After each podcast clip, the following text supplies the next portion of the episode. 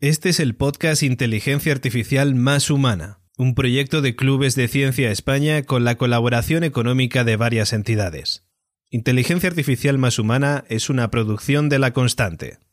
Si te gusta el contenido de nuestro podcast, suscríbete a nuestro canal de YouTube, Apple Podcasts, Spotify o Evox. O simplemente conecta con nuestra organización, Clubes de Ciencia España, a través de nuestras redes sociales en Facebook, Twitter, Instagram o LinkedIn, arroba. A continuación escucharás mi conversación con Tania Harrison. Tania es doctora en geología por la Universidad de Western en Canadá. Actualmente se encuentra desarrollando un papel muy importante para la empresa Planet, como directora de estrategia científica. Planet se dedica a fotografiar con alta resolución y por completo el planeta Tierra haciendo uso de la red de satélites que orbitan el mismo.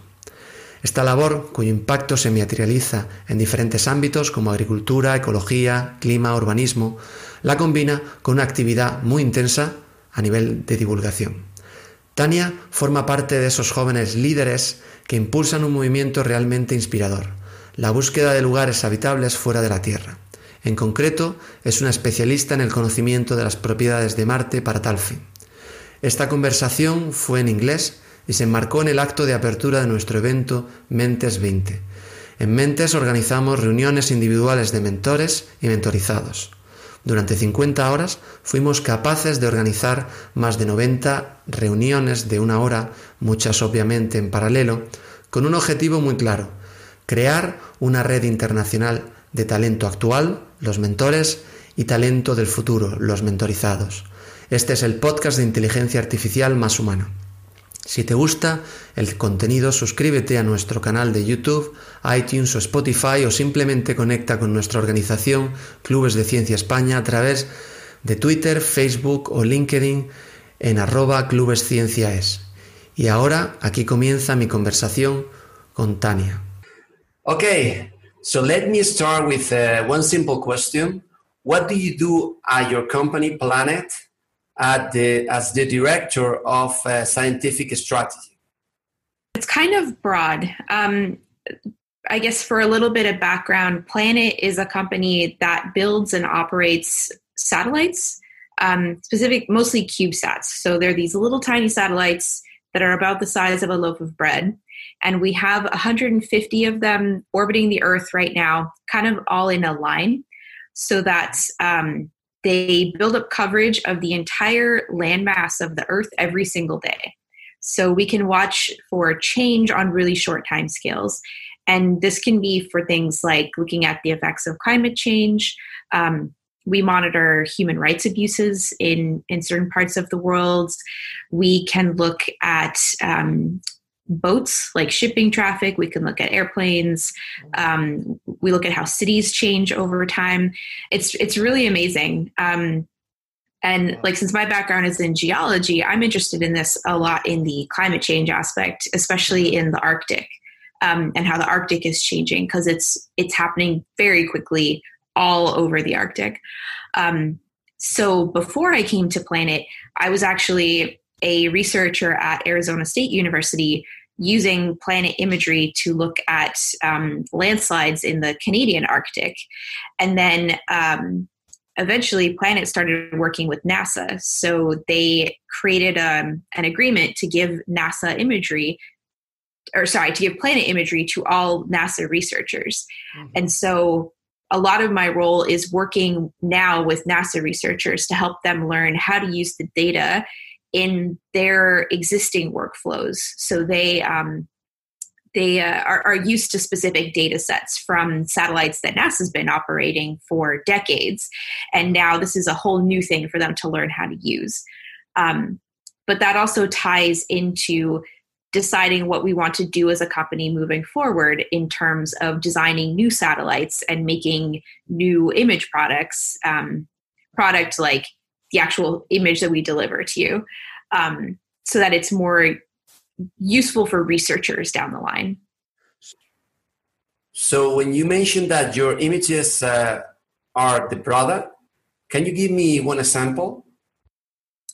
Yeah. Uh, so, we make a lot of different types of images depending on what you need to do. I see. So, um, like some people, you might want an image that is basically what does the Earth look like from the top of the atmosphere? And we call that uh, top of atmosphere radiance.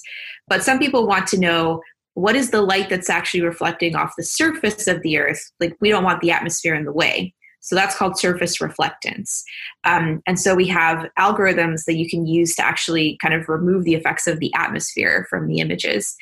Um, and then we have things like mosaics, where we'll go through and find the least cloudy images, like the nicest quality images, and stitch those all together to make uh, a map of just an area or a country or the entire world. We actually make a map of the whole world every month, which is really cool. You can actually like go on the website and see these huge mosaics of the earth that are changing month to month. And let me ask you, are you using artificial intelligence to add the value to the images uh, you collect with the satellites? We only do a little bit of that internally. We're using it to do things like detect buildings, roads, boats, airplanes. Um, and then in some places where there's oil, like in uh, an area of the United States called the Permian Basin, um, we look for oil pads, well pads.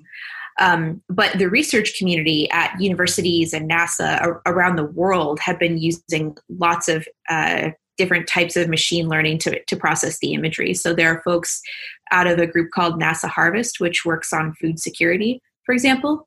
They go through, yeah. So they they do things like um, crop type identification across uh, mostly countries in Africa and then some parts of Eastern Europe. I think Ukraine is one area they're working in. So they try to go through and use machine learning to identify, you know, what type of, of crop are they looking at, how much of it is there, how has that changed over time, and can they use that to create models to predict if there's going to be food insecurity in the future? Like, are, are we can we predict famines, for example? I'm curious to know how good is the resolution of the images you take in terms of the things you can do and things that you can do with the, those images? Uh, not in terms of the resolution. So the the images that we have that that cover the planet every day, those are three meter resolution, which means that we can resolve things on the ground that are nine meters in any direction. Hmm. Um, and then we have another set of satellites actually that we have 21 separate satellites that are like the size of a dishwasher. So we've got the 150 small ones and then 21 dishwasher size ones. And those do images at 50 centimeters per pixel. So those we can resolve like individual cars, individual trees.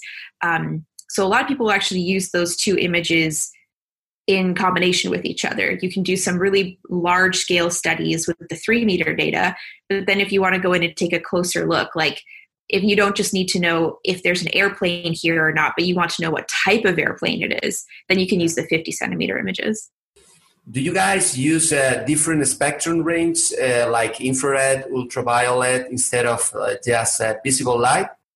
We go a little bit into the infrared just because the satellites are so small. We can't do much past that because you start to have to build really large coolers for your um, for your cameras to keep the images not not too noisy.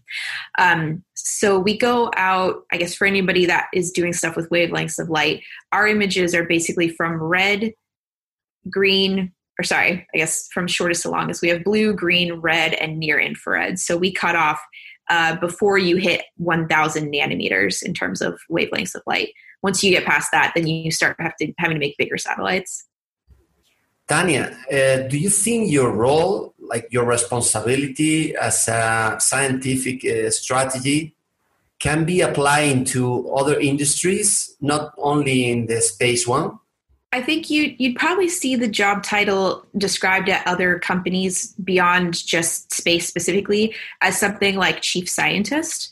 Um, somebody that has a science background and they can help drive the direction of the company as they're thinking about what they might want to do, specifically from a science background. Um, Planet doesn't have a chief scientist, so I actually came in as um, uh, a manager of science programs. And after I'd been here for about a year, I started to see how I wanted to shape my own career and what I thought I could contribute to the company. So I actually created my current job title by going to my boss and saying, um, I think I've demonstrated my value over the last year. Uh, I would like a promotion to it's just the titles that we have internally. It's like I would like a promotion from manager to director, and I think I don't just want to be pigeonholed as a scientist because it's too easy for the business side of things to maybe overlook that. And I think that the input that I have as a scientist is highly beneficial to decision making inside the company. And so I want to put strategy in my job title to help convey that more internally. And my boss said, Yeah, that sounds great. So that like that's a piece of advice I would give the students actually. Um, this has been a theme throughout my entire career, has just been I've had a very clear vision at different points in time of what I wanted. And then I just I went out and made that happen. Uh, if you're you have to be really proactive for this stuff it's not always going to work out, but um, it's better. You have a higher chance than if you just sit back and do nothing. Yes, definitely. Great piece of advice and great work, proactivity. So actually, I experienced a lack of uh, vision during college. I, I don't consider myself at that time a proactive person, and I have the feeling that uh, people like me studying science uh, were the same but what is your feeling there? I think I'm a little abnormal in that I knew from the age of, well, I've been interested in space since I was five, but I knew from the age of 11 specifically what I wanted to do. Uh, that's the year that uh, the Pathfinder mission landed on Mars, one of NASA's uh, a lander and a rover. And I saw that and I was like, I want to work on Mars rovers. And so I came in hyper focused and I knew like why I was there and what I wanted to do um, I started just emailing professors before I was even old enough to be in college, asking them like, what should I be studying? Can I work with you? What university should I go to? Who should I be working with? Um, so I, I don't think most like 11 to 14 year olds are doing stuff like that. It, it, it's a little premature in a lot of cases, but uh, I, I, I was so focused from early on. I was like, I'm going to figure out how to do this. so at, at 11 years old, you were emailing uh, professors to work with them? I started, well, I guess I didn't have email when I was 11 because I'm old enough that like we didn't really have the internet at home. But I started, um, I joined a local astronomy group called the Mars Society. And since I lived in Seattle at the time, we've got places there like Boeing and Microsoft and like all sorts of tech and aerospace stuff. So the people, like the adults that were in that club, started um, pointing me toward the right people and like I, I got to job shadow some folks at aerospace companies and uh, went to the local university to listen to colloquium talks every now and then and their open houses and stuff to just start meeting people and figure out what I needed to do and who I should be talking to. So you got interested in this field and you uh, were immersed into an environment that fed you do you think that that was a key ingredient uh, for your development? I would say so. It was a great environment where I had all of these adults nurturing my enthusiasm and like seeing that they wanted me to be successful. And so I think if I had lived maybe in a in a small town or I wasn't close to such a vibrant aerospace community, it would have been really different. Um, and I was very lucky that the University of Washington in Seattle has one of the world's best astronomy programs, mm-hmm. which seems kind of funny because Seattle is famous for being cloudy and rainy all the time. So you wouldn't expect it to be a hub of astronomy. You can't see the stars very often. But um, having that in my backyard was, I think, also really helpful. So you were interested in space exploration, but um, why did you study geology in particular? So, what was the rationale for that? So, that's a great question. I knew I wanted to study Mars. And so, when I went into university, I thought, well, planets are in space. I should be an astronomer, right? But I, I didn't actually learn until near the end of my third year of four years that I should have actually been a geologist if you want to study the surface of another planet. Um, astronomy is really great if you want to study stars or galaxies or the formation of planets. But to study the planets themselves, you provided you're studying a rocky planet like Mars or Venus or Mercury, um, not something like Jupiter, for example. Hmm. Um, you really want to be a geologist. And so uh, in graduate school, I switched to studying geology, which was a huge change. I was basically starting over. I had to take a bunch of um, like undergraduate intro courses all over again. Um, not because I hadn't taken intro to geology as an undergraduate. So now in grad school, I had to take all those foundational courses on top of the ones for the graduate degree.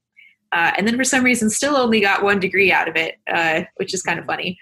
But um, it was. It turned out that that was a much better fit. I really liked being able to study rocks on the surface of another planet rather than um, when I was studying astronomy, I was doing something called spectroscopy, which is literally looking at squiggly lines uh, that are light coming from a star, and those lines tell you what the star is made out of, hmm. which is cool. I did some cool stuff, but to me, Mars was way more interesting.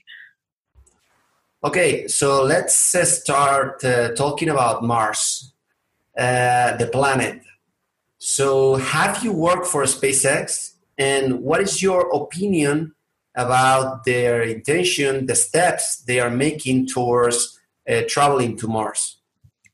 I've never gotten to meet Elon personally, um, but I did work with SpaceX on, they had a series of, uh, I guess we would call them landing site workshops. So actually trying to help figure out where they would land humans in the future when they're going to send them to Mars.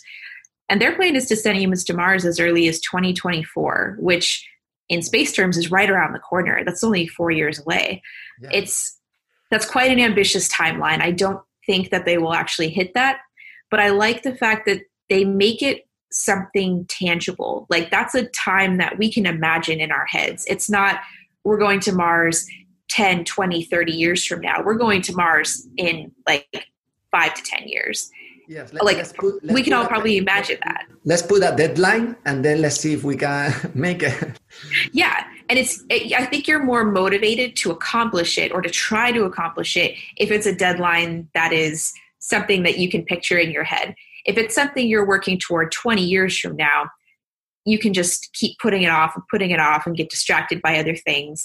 So I I really hope that they do it. I think it will completely change how people perceive space exploration if one of the first missions to Mars is not NASA or the European Space Agency or China, but it's a private company of a guy that had a vision to build a spaceship and send it to Mars. That's really cool.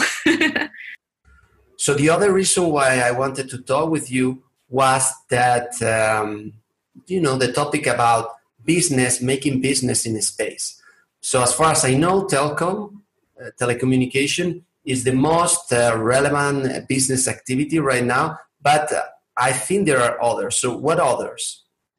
Telecommunications is definitely the biggest industry in space, yeah. but we have other things too, like Planet, for example. Um, you have a lot of Earth observing satellite companies. Some of those, like Planet, takes pictures of the Earth, but there are other satellites that do um, radar, so radio imaging of the planet, which is really great for looking for things like um, ships that are sailing across the ocean but trying to hide. Uh, they can't hide from radar.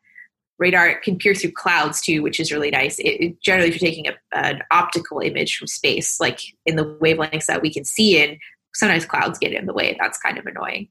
Um, there's also uh, co- companies that work on the space station. So there's uh, a company that works to get payloads from Earth into space, experiments or um, things to launch other people's satellites. We actually used them to launch our first satellites from the space station. And now the big one, I guess the two big company areas that are expanding right now one is um, basically space junk cleanup. So uh, trying to figure out how we can capture dead satellites and deorbit them, so burn them up in the atmosphere so they don't run out of fuel and then just spiral into other things in orbit and smash up satellites that are working, which is uh, an actual problem. This is yeah. this has uh, come up more than once. I mean, I mean um, it, it is very unlikely to happen because we have a picture of the space as something like you know reduced, but it can happen, and if it happen, it could be uh, very painful. Yeah, it, the thing is, like, space is really big, but the useful orbits around Earth are very small in the grand scheme of things. So everything that's in orbit around Earth tends to hang out in certain ranges. So you'll have stuff between, like, say, three and 500 kilometers, and then you have stuff out where you've got GPS satellites that are at 36,000 kilometers. Out there, it's not very crowded. But when you're in what we call low Earth orbit, that sort of three to 500 kilometer range, there's a, a lot of stuff there, especially now that the cost to launch things is getting cheaper and cheaper. And so um, the danger goes up with the more stuff you have there. If you have a satellite that fails um, or something like doesn't go quite right and it doesn't go into the correct orbit we've we could potentially have things that crash into each other. And then when they crash all this all the debris from that can start flying off into space and impact other satellites. And we've seen some places where we've seen um, micrometeorites actually smash through solar panels of satellites for example and that can cause a lot of problems. So we want to make sure that that doesn't happen uh, from unnatural things that we're putting into space.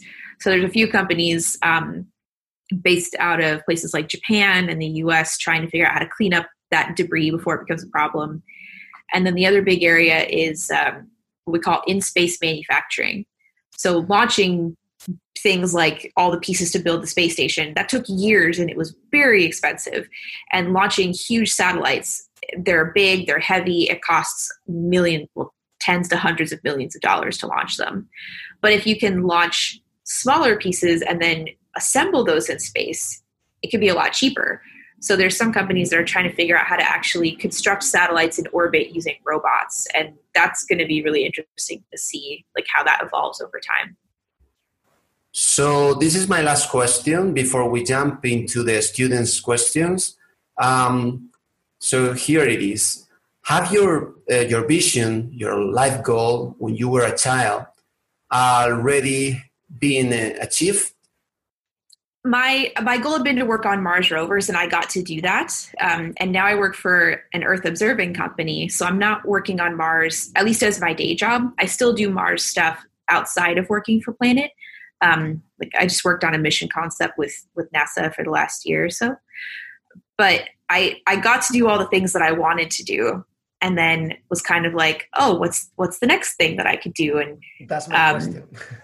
yeah, so I'm I'm excited to be where I am now. I do miss Mars. Like, it's definitely cooler if someone asks what you do for work. If you're like, I work on the Mars rover, people are like, what? That's so cool. Tell me more. If you tell them that you work for an Earth observing satellite company, they're like, oh, what what's that? Like, are you what are you taking pictures of? It's it's not quite as exciting or it takes more explanation for people to realize that it's exciting unless it's somebody that's already into space. So um, i guess my goal is to get people to be more excited about why we take pictures of earth from space and how it impacts our lives every day um, and how we can use that to make a, the world a better place. I mean i mean. I'm, I'm excited super excited. Yay! So so let me go through some of the questions okay Okay. So I see there were a lot, so that's great.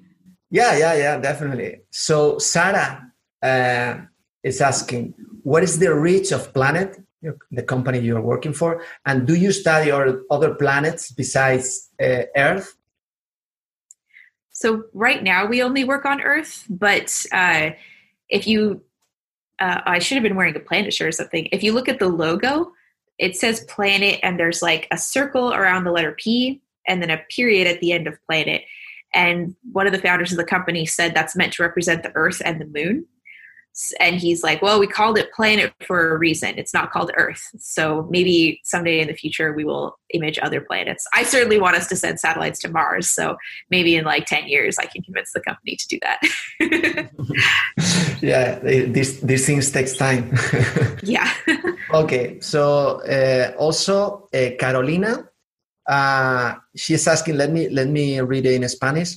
Okay, so the first question was, uh, what was the, if, if, you, if you recall, what was the moment in your life that uh, means more for your you know, to to to be successful in reaching those goals that you had uh, when you were a child? So do you do you do you have anything in mind like okay this this opportunity this uh, person changed my mind or you know uh, opened the door for me to to go to get into this? That's a good question. I think in terms of like the moment that maybe changed the whole direction of my life, it was during my master's degree. I my original plan had been to get a master's degree in geology and then immediately continue on for a PhD. Mm-hmm. But I didn't have the best experience in, in graduate school, and so I wasn't sure that I wanted to stay in school after that. And so I had started emailing a bunch of professors trying to see if anybody might be hiring for um, like a data processing kind of job because I had worked before at my other university processing data from the Hubble Space Telescope and some other ground based telescopes for professors um, who just needed somebody to do that for them. And I really liked that. I thought like getting my hands into the data was fun. And one of those people that I emailed suggested that I look at this company in San Diego that builds and operates cameras for Mars missions. Mm-hmm. And I never would have thought to look for a job there because I just would have guessed that all they needed were engineers to build cameras. And it turned out that they had a, a very small team of scientists. And right around the time I was graduating, they were hiring for a scientist. And I immediately applied. I bugged them incessantly to remind them how interested I was in the job, and eventually they hired me. Um, and so I, I don't think I've ever the person that I got that email from. I've only met them maybe once or twice in person. We don't know each other well. She probably wouldn't even remember me, like if we met in in real life again. Mm-hmm. But that moment changed my entire life by just telling me go look at this company mm-hmm. because I never would have done that on my own. And and do you feel like a little bit worried when you are you know pushing because you are so excited that, that you want to do something but you know people are busy people are they have all the interest uh, but then you are pushing pushing pushing so do you feel worried about that and do you think that it's a good it's, it's, it's a good sign of a you know a proactive person i think proactivity makes you stand out from the crowd because a lot of people won't go to that effort because they're either nervous or they don't think they need to. But there is a lot of competition out there. Um, and so you have to figure out how to make yourself stand out. And that genuine enthusiasm for what you want to do, whether it's space or anything else, can really resonate with people. Um, and i'm sure there's a fine line between being enthusiastic and being annoying. So you know don't email the people like every day being like hey hey i, I really want this job. You know i maybe emailed them like once every two weeks or something because it was just because their hiring process was very slow. Um, that might not necessarily be the case other places. But yeah reaching out to universities or companies or people that work at these places that you're interested in just start like making them know your name and know what your background is and what you're interested in and like how excited you might be to work there. Because that networking can really come into um, it'll be beneficial down the line.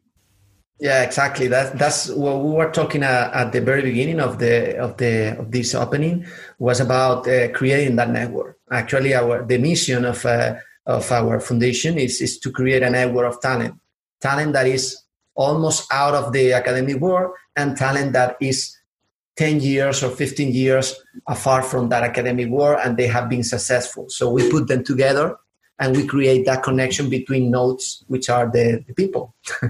That's awesome. yeah, yeah, yeah. It's, it's so simple, but uh, you know about uh, you know about uh, networks that when they interact, the, the nodes interact, there are emergent properties from there.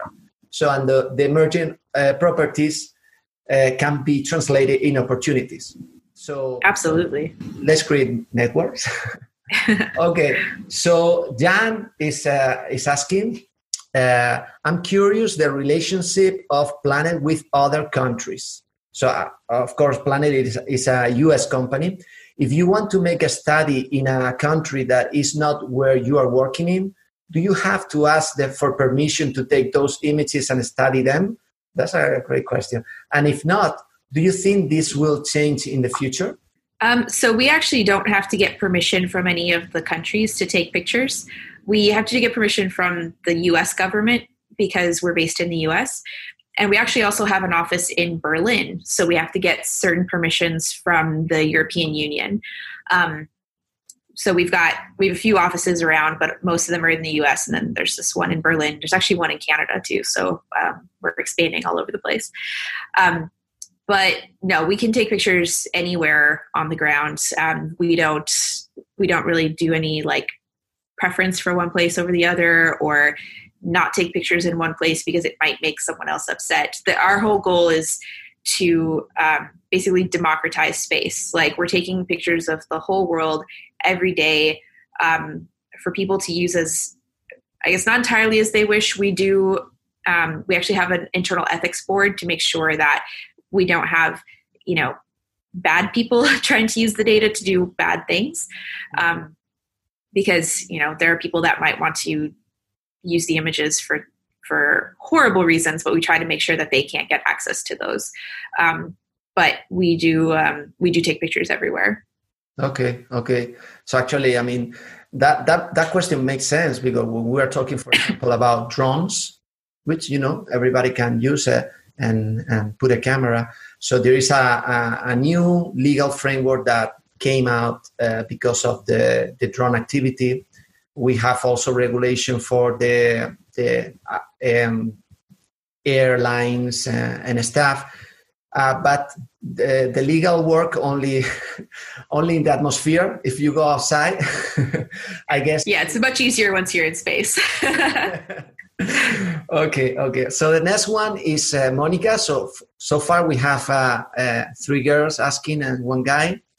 that's great. I like it. I would like to ask if it is appropriate. What did you study at college or even after college? Which choices in education and courses have led you to the job you do nowadays? Well, you, you mentioned that you study geology, but maybe you can specify some of the, you know, uh, classes that you you take or something like that that make the difference. Yeah. So um, in my undergraduate, I actually majored in astronomy and physics. Um, my university really encouraged that we that you double major in something with astronomy so that you would have a better chance of getting a job after you graduated because there are only so many jobs out there in astronomy but i'm sure you know with the physics degree. There are a lot of job opportunities out there in physics um, so they just want to make sure that you would be able to get a job. Um, but since i knew i liked mars I don't even remember how I ended up in this in this class, but I I was wanting to do something with geology, and so I took a class called Intro to Glaciology, or the study of ice and glaciers and snow, wow. and I fell in love. I thought that glaciers were actually really cool, and so it made me want to do something with ice on Mars. Um, and then in my master's degree, technically my master's degree is in Earth and Environmental Sciences, but I studied Mars, so the name is a little bit deceiving.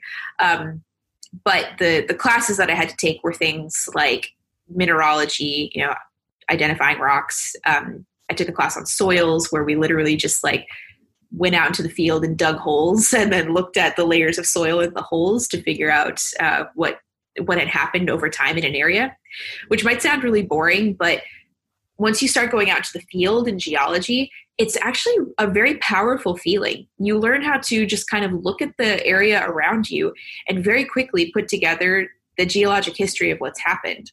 And I remember maybe a year or so into my master's degree going to Joshua Tree National Park, which is in Southern California, and mm-hmm. getting out of the van with my friend and looking around. And I was like, I think this used to be a lake. And we found a sign at the park that said, lo and behold, we were standing in the middle of an old lake bed so it's really cool to be able to like learn this stuff and then apply it in your day-to-day life and just look around and say you know oh i think there was a glacier here or oh we're standing next to a volcano um, which sometimes is not always obvious. So th- i really love that. And then um, my phd is in planetary science with a specialist or sorry geology with a specialization in planetary science. So um, i didn't have to take a lot of courses for that because the way the school worked in Canada, I basically did all my classes in one semester. But I did things like um, I went up in northern Ontario to study an impact crater in person, which was really cool. Um, we did like a field school where we drove around the desert southwest of the United States to go to a bunch of what we call analog sites. So, places on Earth that are kind of like things we see on other planets, so you can study them in person. Um, there's actually a really famous Mars analog site in Spain, uh, in Rio Tinto. There's like a an acid mine drainage area where you've got all sorts of weird minerals that are like things we see on Mars. Yeah, I've never been there, but I want to go. me, neither. Okay, so so if you come to Spain, uh, we, we will go together. I will go with you. Field trip. yeah, yeah, yeah. Actually, it's in, it's in the. I'm I'm from the south of Spain. So actually, I always say that I have a southern accent in Spanish and also in English because uh, I was living in Atlanta. Oh. and uh, yeah, it's it's not close to my hometown, but um, well, I have a desert in my hometown. Oh, so, so uh, yeah, I mean, um, let me let me go to uh, to the next question, which is, there, there is a, a word that also excites me and I want to uh, have a, a follow up question after afterwards. So the next one is uh, Adela saying, what can we learn from Mars, especially from geology uh, point of view, to apply here in the Earth, like for example in agriculture? Ooh, from Mars to Earth. Um, one of the, the nice things about Mars is that you don't have any trees or water or humans in the way.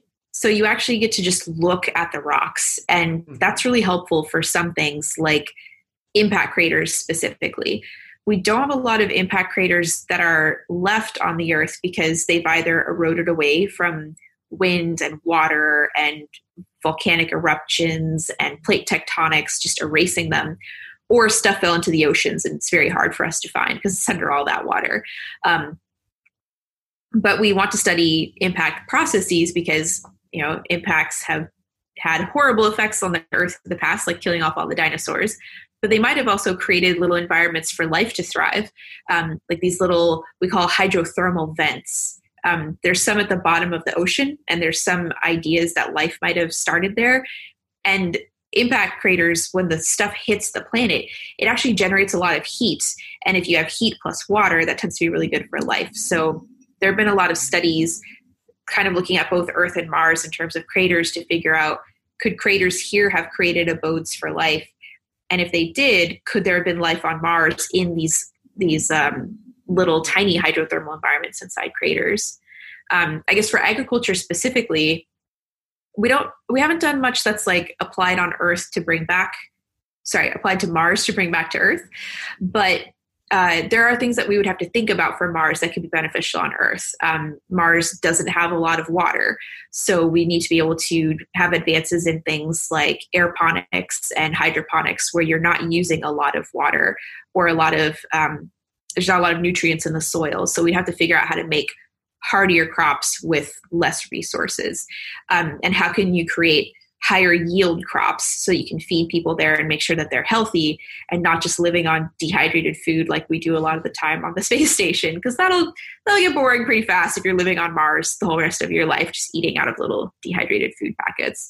Um, so I think the sustainable agriculture part will be a huge thing that can help us here on Earth, especially as we become more resource scarce and we're dealing with things like um, places that are turning into deserts because of climate change, which you know hopefully we can combat climate change so it doesn't become a problem but we should be prepared just in case.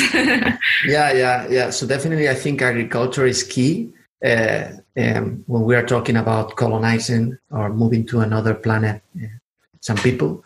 Uh, and um, and actually the, the reason is, is, is, clear. So our civilization started with uh, the first version of agriculture and hunting um, in the in the earth. Of, of, course, in Mars, we, we don't know if we we have other type of uh, living things that we can hunt and eat. Maybe bacteria, I don't know, but uh, but uh, for sure, if we can if we can learn how to crop, that will be essential, and uh, it's, it's a it's a challenge, right? Yeah, definitely. We can only grow a few things on the space station right now with the the limited amount of stuff you can grow through things like aeroponics and hydroponics. And it's not enough to sustain people. Like on the space station is not um, independently sustainable. We send up crew uh, like resupply missions all the time with fresh fruits and vegetables and meat and water and all this stuff. So um, we we actually don't know how to live sustainably off Earth at the moment because we're not doing it in space right now. But uh, you know, if we go to the moon, that's close enough to Earth that we can still send some resupplies if we need to. But Mars, it takes you eight months to get there, and you can only get there really once every two years, and then eight months to get back. So you can't be reliant on resupply missions to sustain a, a base on Mars. Yeah, and, and do you think with the with the work that you guys are doing in Planet, um, with uh, imagineering and uh, you know the things that you can learn from outside the earth about the surface and the, you know the, all the agricultural activity that there is there. Do you think that you can have any any insight uh, on how you know uh, food uh, grow or or you know the crops grow and stuff uh, depending on the the weather and the conditions to extrapolate that to mars because in Mars we are going to be also uh, looking at Mars from the from the surface in the next uh, years. Yeah, um, it would be tricky to take something like that and extrapolate it to Mars because a lot of what we're seeing in terms of agriculture on Earth is so tied to like farming practices and the climate in any specific area and the types of crops that they either can or have decided to grow in an area. Um, so it might be a little hard to take that and apply it directly to Mars. But we could we could learn stuff from like smaller scale things, like maybe genetic engineering of crops, for example. Um, that could be something we could apply to Mars. Okay. Uh, let me let me also jump into another question. so, Crystal uh, uh, which finding during your job as planetary scientist have you impressed uh, uh, or have you impressed most with that finding? Um, I think in terms of like something personally that I did, um, I uh, part of my job was looking at landslides on Mars and um, specifically landslides that formed very recently that look like they could have formed with water. And I found like eight or nine new landslides very early in my career that had formed within just the last few years. So we had pictures where you had like no landslide, and then weeks to years later, we had another picture where there was a landslide. And so trying to take that and figure out from that how these landslides were forming, um, which might sound kind of boring, but for Mars, it's really significant because these landslides, the shapes of them suggest that there must have been liquid water involved in their formation on Mars today. And anywhere on Earth that we have liquid water, there's something that has managed to survive in that water. So this is a, a huge deal for Mars. Um, and then I spent my whole PhD actually mapping out every single one of these landslides on Mars. There's there's tens of thousands of them, um, and then NASA ended up making all of those sites what we call planetary protection sites, because there could potentially be something alive in them. So if you want to go there, you have to have a mission that is super sterilized to make sure that we're not going to contaminate any potential Mars life with Earth life. So now there's this whole map of all these dots that I made that NASA put into a report, and they're like, "Yeah, you can't land in any of these places." It's like, "Oh, sorry, everybody." okay, okay. So I, I, feel very, very funny and uh, at the same time interesting to you know those type of uh, questions that we we give uh, we we give for granted here in in the earth. Okay so here you cannot go inside because there is a protection ecosystem or here you cannot go inside because this is a, a property of whatever. So now thinking about okay we have another planet and we are putting the same ideas on top of that with good reasons okay? But mm. I, I think it's super funny yeah, I guess I never thought about it in those terms, but this is a very good experiment right now of planetary protection. okay, that, that makes me think that, uh, well, there, there is a hope in terms of, you know, the bad things that the human uh, civilization has. uh, when we move to another planet, uh, we are gonna move with a, a different, uh, you know, mind, uh, a set of mind, like like thinking in in in a more collaborative way. But I think at the end of the day, we're gonna have the same issues there, right? yeah, unfortunately, I think like the first people that go there, you'll have just a few. They're all very uh, like altruistic scientists and engineers and things like that. But then as you start building an entire society and that society grows, you're going to get more people with different backgrounds, different viewpoints.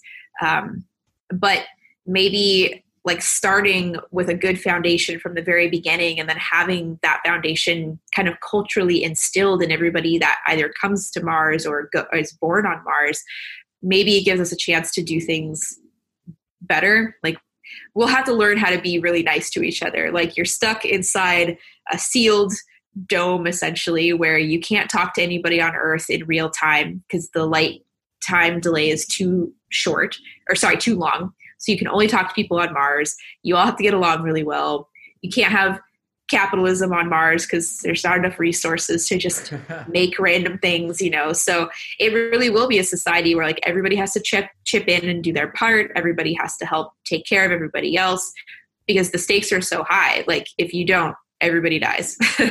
yeah. So um, we'll see how that goes. I, I'm certainly curious, and we can look at things like Antarctica as a, as a good example. You have these science bases where um, you do have some other people that aren't just scientists. You've got cooks, you've got maintenance people, you've got um, hairdressers. They've even got a hairdresser down there. Uh, and they've managed to create this whole like small sustainable um, city almost a city of a few hundred people eh, alone at the south pole uh-huh. so it's kind of like mars yeah yeah actually i think uh, i have to talk with uh, for the for the post for the podcast uh, with somebody that I know that have been living there and could, could share some of the experience. Have you been in the Antarctica? I haven't. It's on my list of like things that I would love to do someday. okay, and and what about the space? Have you been in the space? No. Again, I would love to someday. Maybe once uh, they start doing space tourism flights. yeah, that's a that's another another um, business space that you know someday yeah hopefully soon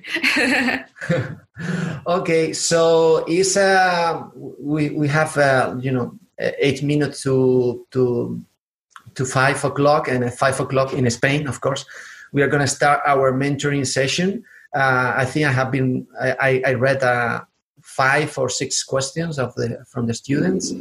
And uh, i would like to wrap up okay? Uh, of course i I feel that I would like to be talking with you for hours. Actually, it, it, it is not because of your knowledge and, and, and the, the topic that I'm very interested, but also because you are you look like a very close per, like a person that you can you know connect with, and uh, you are very open to to talk and and humble. So so I mean, thank you very much for the, being that kind of that kind of person, uh, inspiring other people to be like that, but also achieve a lot of things, right? Oh, thank you. no, no, thank you.